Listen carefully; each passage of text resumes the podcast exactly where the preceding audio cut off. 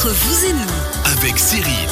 Deuxième partie de votre émission de conseils de service tous les vendredis de 11h à midi. On a parlé euh, du domaine de la formation, de l'apprentissage, plus particulièrement euh, dans la première partie avec Léonard Dupéret. On va parler maintenant avec euh, Joël Vocat de Genedis des audits énergétiques, sujet qu'on avait déjà abordé Joël, mais là on va peut-être un petit peu plus préciser exactement ce que c'est comme domaine, pourquoi un audit énergétique est vraiment bon et intéressant. Oui, on va aller un peu plus dans les détails. Effectivement, on a abordé un peu tous les sujets. On a parlé des panneaux solaires, on a parlé de comment devenir producteur d'énergie, on a parlé des gestes simples pour faire baisser la facture d'électricité, on a parlé des composantes de la facture, on a parlé plein de choses. Puis là, je me suis dit, allons peut-être un peu plus dans le détail des audits énergétiques parce que c'est un, je dirais, c'est une étape importante dans le cadre d'une rénovation d'un bâtiment qui va permettre de mettre en place des actions concrètes pour vraiment assainir le bâtiment, augmenter la valeur du bâtiment et puis bien sûr baisser la facture d'électricité. Ouais, parce que c'est ça justement, hein, euh, c'est c'est ce qu'on dit valoriser le bien et puis baisser les revenus. Exactement. Donc là, il y a toute une série de questions qu'on va se poser. Donc on va en lister quelques-unes. Est-ce qu'on doit changer la chaudière à mazout par une pompe à chaleur? Ça, ce sera déjà une question. Est-ce qu'on doit changer les fenêtres? De quel type de pompe à chaleur euh, on parle? Si on est plutôt en plaine ou en altitude Euh, Est-ce que c'est pertinent de garder sa vieille chaudière jusqu'à ce qu'elle rende l'âme et faire de l'isolation, se focaliser sur l'isolation, changer les fenêtres ou pas? Est-ce qu'on rajoute une, une, euh, des structures photovoltaïques, donc des panneaux solaires pour produire de l'énergie sans changer la pompe à chaleur et pas faire de l'isolation? Euh, Quels sont les critères pour recevoir des subventions?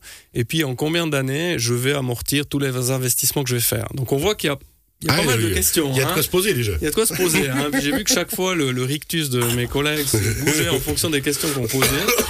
Euh, on est plutôt sur une rénovation. On est plutôt sur Ouais. un bâtiment existant de avant 2000, par exemple, avant 90, avant 2000. Donc, euh, on se pose toutes ces questions. Ben, ce qu'il faut, tout simplement, c'est faire appel à un expert. Faire un appel à un expert CECB qui, lui, euh, a toutes les compétences pour, via une visite, arriver à déceler quels sont les changements à faire en priorité ou pas. On va aussi s'aider de la thermographie. La thermographie, c'est une caméra thermique qui permet de déceler les ponts froids. Alors, on fera plutôt quand il fait froid, forcément. Et puis là, on va savoir si c'est l'isolation, les fenêtres, etc., etc. Euh, comme j'ai dit tout à l'heure, est-ce qu'il faut se concentrer sur l'isolation si le chauffage, il date de X années? Euh, on va penser à la modernisation du bâtiment, on va passer à la valorisation du bâtiment, et puis tous ces éléments-là, mis bout à bout, vont arriver sur un projet de quelques dizaines de milliers de francs, voire plus, mais qui vont contribuer, comme je l'ai dit tout à l'heure, à augmenter la valeur du bâtiment. Ça, je crois qu'il faut être conscient. Ben, si on ça. rénove une maison de 1990 ou avant 2000, euh, on change l'isolation du toit, on change les fenêtres, on change le système de chaleur, etc., etc. Tout ça va contribuer à augmenter la valeur du bâtiment et à baisser la facture d'électricité. C'est bon toujours, les... ah, c'est toujours les mêmes deux éléments. On revient Ah, toujours. C'est- mais, toujours là-dessus. mais ce qui est l'essentiel justement. Et puis c'est penser à l'avenir. Et quand on fait ces rénovations-là, on les fait pas pour une année ou deux. Non, alors c'est, c'est bien sûr, c'est pour 10, 20, 30 ans, c'est pour les générations futures, c'est pour revendre la maison. Euh, on parlait tout à l'heure en off de les- des étiquettes énergétiques. Euh, je rappelle que dans le canton de Vaud, en tout cas, voire Genève, les étiquettes énergétiques sont obligatoires. Enfin, le, le- un CECB plutôt Voilà. est obligatoire pour la revente d'une maison, Quoi qu'il arrive. quoi qu'il arrive, parce qu'il va permettre de faire comprendre à l'acquéreur euh, est-ce qu'il y a des travaux de rénovation à faire ou pas selon la classe énergétique du bâtiment? Et au- respectivement aux vendeurs euh, de se dire combien vaut mon bâtiment, combien je peux le vendre, parce que ben euh, je peux pas non plus m'emballer suivant comment, si effectivement il y a énormément de travaux à faire dessus. Exactement, ça augmente la transparence. Je pense que C'est évident. On est aujourd'hui dans une dynamique. hein. Je pense qu'on en a parlé à plusieurs reprises. hein. Le mur est en face de nous. hein. Là, on est en train de taper dans le mur. Alors, c'est soit on tape dix fois et puis on n'arrivera pas à le casser parce qu'il est vraiment costaud ce mur-là. Soit on essaie de le contourner. Et le contourner, ben, le mur, c'est l'augmentation du prix de l'énergie et euh, je dirais les, les énergies fossiles qui vont devenir surtaxées, etc. Et puis le contourner, bah, c'est des gestes simples à la maison pour baisser la facture ou d'autres mesures un peu plus concrètes, pas concrètes, plus euh, euh, importantes dans la, la rénovation du bâtiment. Alors est-ce qu'il y a une seule méthode euh, d'audit? C'est quoi Comment on fait? Comment ça fonctionne? Alors il y a, il y a toute une série d'audits. Alors ça dépend les, ça dépend les partenaires, hein. mais on, on- on, a des audits très simples qu'on appelle des audits de rénovation où on va venir, on va faire une petite analyse un peu sommaire, donner quelques gestes, et puis ça va s'arrêter là. On va pas vers le CECB, on va pas vers l'étiquette énergétique. Ensuite, il y a les audits de type CECB où là, on est euh, à, on décèle l'étiquette énergétique, et puis ensuite, euh, mais sans forcément donner des scénarios. Euh, et ensuite, il y a le CECB+, où là, il y a trois scénarios qui concrètement sont donnés au client. Il y a plusieurs pages et on vient présenter l'audit chez le client et on lui explique quelles sont les différentes pistes d'amélioration très concrètes auxquelles il peut. C'est ça, qu'est-ce qui se passe vraiment réellement, quoi. Exactement. Et puis, on est dans des coûts de 2000 francs à peu près pour une audit CECB+, qui est totalement défiscalisable. C'était la ah, question de, Xavier je suis complètement dedans. Là, j'ai 4000 questions à poser. 4000, je ne sais pas si on va entendre les traiter. Mais... Non, mais par exemple, alors combien ça coûte en fonction de ce qu'on a, euh, du bien qu'on a rénové et ce qu'on a envie d'en faire? C'est évident. Il, y a toujours, il faut toujours tenir compte du budget, de toute bah, façon. Parce que euh, moi, j'habite dans une région euh, très montagnarde où il y a beaucoup de chalets, des anciennes fermes. L'isolation était vraiment à revoir. Mhm. Mais voilà, je pense qu'il y a des gens qui n'y vont pas parce que ils se disent ça va me coûter une blinde. Alors, Alors c'est ça, c'est non seulement ça va me coûter, puis après il y a les démarches administratives et il y a aussi le suivi de toutes les, je dirais, de, du projet. Parce que finalement, euh, on va recevoir trois scénarios avec le CECB+. C'est euh, les dossiers qui vont nous permettre également d'obtenir des subventions. Mais ensuite, il va falloir prendre contact avec les corps de métier pour réaliser les scénarios. Je veux changer des fenêtres. Ok, mais à qui je m'adresse? Combien ça coûte? Euh, Est-ce qu'il faut une mise à l'enquête? La toiture, la même chose, l'isolation, la, même chose, la pose de panneaux solaires, le changement de, pompe à chaleur. Et là, ben justement, les distributeurs sont à disposition pour suivre le client dans toutes ces démarches en travaillant avec des partenaires. Nous, on est, euh, je dirais, des, entre guillemets, livreurs de kilowattheures. on fait beaucoup plus que ça, on est bien d'accord mais on travaille, on s'accompagne de partenaires pour la pose de panneaux solaires, pour la pose, le changement de chauffage. Mais comme pour les audits énergétiques. Hein. Exactement, exactement. C'est pas directement des gens euh, estampillés Génédis qui vont faire les audits. Alors là, c'est des gens estampillés euh, Génédis qui vont faire la rénovation. Effectivement, on a la chance d'avoir deux experts CECB chez nous qui euh, traite tous les dossiers de type euh, d'audit énergétique. Ok, intéressant. Ça veut dire que justement c'est suivi de A à Z au niveau de l'entreprise. Mais après, bah, il y a de très nombreux experts qui font ça, il faut le rappeler. Ouais, on, parlait avec euh, Blaise Tourner à l'époque, il me semble une 105, plus de 150 en Valais, quelque ah chose comme ça, il me semble, hein, mais je suis plus sûr exactement du chiffre. Ensuite, il faut aussi comprendre, euh, on va pas isoler une passoire. En fait, on va pas changer le chauffage à une passoire. C'est ça. Voilà. Donc ça sert à rien d'avoir euh, d'avoir des murs qui sont pas isolés, des fenêtres qui sont pas isolées, et de changer le système de chauffage et mettre des panneaux solaires. Donc on va s'occuper de l'enveloppe. continuera à chauffer les oiseaux. Quoi. Exactement. On va, on va s'occuper de l'enveloppe et puis ensuite on va réfléchir au système de chauffage. Et là, selon les endroits où on se situe, il y aura peut-être du chauffage à distance qui sera plus intéressant, des pompes à chaleur de type RO, OO, de la géothermie ou euh, chauffage au pellet. Après, ce qui paraît intéressant aussi de comprendre, c'est le fameux COP. Est-ce que vous savez ce que c'est le COP? Bah, J'ai pas mal de copains, mais après, euh, honnêtement, je connais la COP aussi, c'est le truc qui, chaque année, il y a des problèmes. Ça, ça on m'avait dit qu'on pouvait pas faire de, publicité, mais après ça, ça vous regarde. Euh, c'est le coefficient de performance. C'est-à-dire que 1 kWh de consommation va me restituer combien de kWh de chauffage? Et ça, c'est assez important de savoir parce bah que si on est dans du chauffage électrique direct, par exemple, les panneaux radiants, les radiateurs électriques, on est à 1,1 il va consommer 1 et il va nous restituer 1.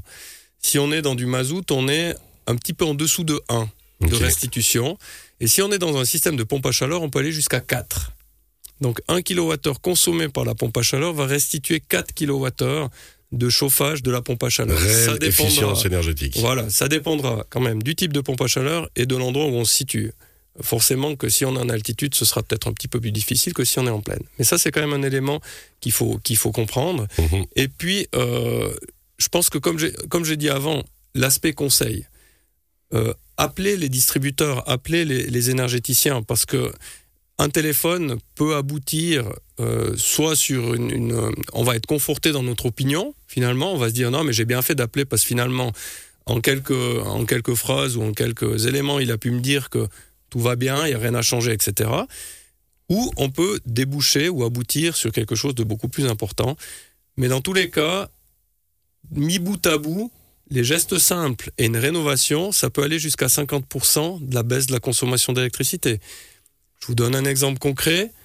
10 000 kWh l'année passée à 20 centimes, une maison 5 personnes avec pompe à chaleur. 10 000 kWh l'année passée à 20 centimes, 2000 francs. Cette année, 10 000 kWh à 30 centimes, 3000 francs. Les 10 000 kWh, si je baisse de 30%, ça fait 7 000 fois 30 centimes, 2100 francs. Donc on est bon. Donc on est bon au niveau financier. J'ai l'impression que ce sujet, vous le, vous le maîtrisez dans l'exemple que vous venez de me donner. Je, ben, je le maîtrise parce qu'effectivement, il y a beaucoup de cas de figure qui, se, qui, se, qui se, présentent de, ce type-là. Euh, après, comme on le dit souvent aussi, il faut, faut être conscient que des gestes simples s'accompagnent des fois avec une baisse de confort. Hein. Je pense que on sort toujours l'exemple des, des 6, des 6% d'économie en baissant d'un degré dans les pièces à vivre. Ben, peut-être qu'on va mettre une jaquette puis on sera à 20 degrés et puis à 22, mais on va finir par économiser 16 à 17 Et puis en chaussettes, et puis on vivra très bien. Euh, alors, vous l'avez dit, hein, déjà, on peut le défiscaliser? On peut le euh, défiscaliser exactement entièrement. Non, l'audit énergétique est défiscalisable complètement. Complètement. Et tous les travaux de rénovation, pour autant qu'ils soient entrepris depuis plus de 5 ans, depuis la construction peuvent être défiscalisés aussi. Euh, il y a des subventions. Alors bon, bien sûr, les subventions sont pas défiscalisables, mais à la fin, mis bout à bout, euh, ça devient sur des, ça vient sur des montants très intéressants. Donc les avantages, je pense, de cette solution, c'est, euh, bien sûr qu'on va analyser les consommations aussi. Quels sont les producteurs dans le cadre d'une audit énergétique de type CECB+, quels sont les producteurs qui consomme le plus, le moins, qu'il faut changer, etc. On va faire des recommandations concrètes pour l'assainissement de l'enveloppe du bâtiment pour réaliser des vraies économies. On va s'occuper en premier de l'enveloppe, je précise, et puis ensuite on va parler du système de chaleur. Ensuite, on va proposer des variantes de rénovation. On sera là pour soutenir, dans le cas d'obtention de subventions, euh, tout un aspect très important par rapport à la priorisation des travaux et à l'échelonnement des travaux. On va faire un, une espèce de planning pour euh, mhm. savoir où on va et quand on va pouvoir le réaliser. Après, il y a aussi des périodes pour faire les audits, il y a aussi des périodes pour poser les panneaux solaires, etc. Maintenant, je crois que les panneaux solaires, on les pose un peu toute l'année, hein, parce qu'il y a des demandes de ben, tous les côtés. il faut plus s'arrêter. Il faut plus s'arrêter, et puis un interlocuteur unique. Voilà, je pense que... D'avoir la bonne personne qui fait le travail au bon endroit. Et puis justement, avoir la confiance aussi à la relation. On a parlé là, bien sûr, ça c'est pour plutôt les propriétaires. Hein. Au niveau locataire, oui il n'y euh, a pas grand chose que qu'on peut qu'on peut faire. Alors au niveau locataire, si bien sûr qu'on peut faire quelque chose. On peut remonter l'information déjà. déjà. Euh, si on parle d'un bâtiment, bah, c'est déjà participer à l'assemblée des copropriétaires, faire remonter l'information. Puis là, bah, peut-être qu'il y a une réflexion aussi plus globale qui va se faire. Est-ce que le fonds de rénovation il est suffisamment important ou pas? Il y a différentes solutions qui existent. Si je suis locataire d'une villa, à ce moment-là, il va falloir que je m'adresse au propriétaire. Les gestes simples, je peux les faire. J'aurai un impact direct sur ma facture parce qu'en tant que locataire d'une villa, je vais payer la facture d'électricité. Mhm. Mais euh, quand on parle d'assainissement du bâtiment ou de rénovation du bâtiment, d'investissement de plus de plusieurs dizaines de milliers de francs. Alors là, il faudra discuter avec le propriétaire. Mais le propriétaire est tout intéressé à le faire parce que ça augmente sa valeur. Et qui dit augmenter la valeur dit peut-être augmenter le prix du loyer. Je ne sais pas si je dois le dire comme ça, mais malgré tout, malgré tout, il y a un lien. Mais parce qu'après, on baisse la facture d'électricité au final. Exactement. Donc quoi qu'il arrive. Euh, dernière chose. Est-ce qu'on peut compléter encore cet audit par d'autres réflexions pour être au top du top ou déjà l'audit amène énormément euh, de points importants? Non, alors je pense que l'audit va vraiment amener, l'audit CECB+, va vraiment amener toutes les pistes euh, de l'enveloppe aux producteurs de chaleur à la production d'énergie via des panneaux solaires ou d'autres choses. Non, je pense que là, l'audit CECB+, comme j'ai dit tout à l'heure, on est aux alentours des 2000 francs pour des investissements de plusieurs dizaines de milliers de francs, mais qui vont permettre d'avoir une rentabilité en 15, 20 ans selon ce qu'on va faire. Je pense que c'est des questions qu'on ne se posait pas il y a 10 ans en arrière, mais là, je pense qu'on est dans le vif du sujet. On tape CECB sur Internet et puis on trouve toutes Alors, les infos. bien sûr, on tape CECB, on tape efficacité énergétique, on tape certificat énergétique, on tape tous ces, mots-là. Et, toutes les infos. On arrive au bon endroit. Mais le mieux, c'est de s'adresser directement auprès du distributeur, en l'occurrence. Par exemple. Par exemple. Genedis avec nous. On le rappelle, Joël Vocat, on a parlé des audits énergétiques. On retrouve bien sûr, comme d'habitude, cette chronique cet après-midi sur radiochablais.ch en podcast. Joël Je peux faire une petite dédicace? Ah, les trucs à l'ancienne Non, les trucs à l'ancienne, mais oui. Salut, on est dans les années 80, c'est parti. Voilà, c'est parti. Alors j'aimerais souhaiter un très bon anniversaire à Bertrand Jacquet, qui fête aujourd'hui ses 50 ans et qui était un ancien collaborateur de Radio Chablais, Effectivement. que j'ai rencontré hier soir, qui est quelqu'un de très sympa avec qui j'ai beaucoup de plaisir à collaborer. Et qu'on a eu en interview pour Patouche, si je me trompe ah, pas. Ah bah voilà, euh, on le salue bien, bon anniversaire. alors voilà, c'est petit clin d'œil pour Bertrand. Merci beaucoup. Bon anniversaire. Dans quelques instants, justement, vous venez de l'entendre, Xavier Taïb, qui sera avec nous pour l'immeuble des cartes. On va parler de la préparation du mobilier en saison estivale pour les bars, les restaurants et les hôtels. On s'adressera aux professionnels. À tout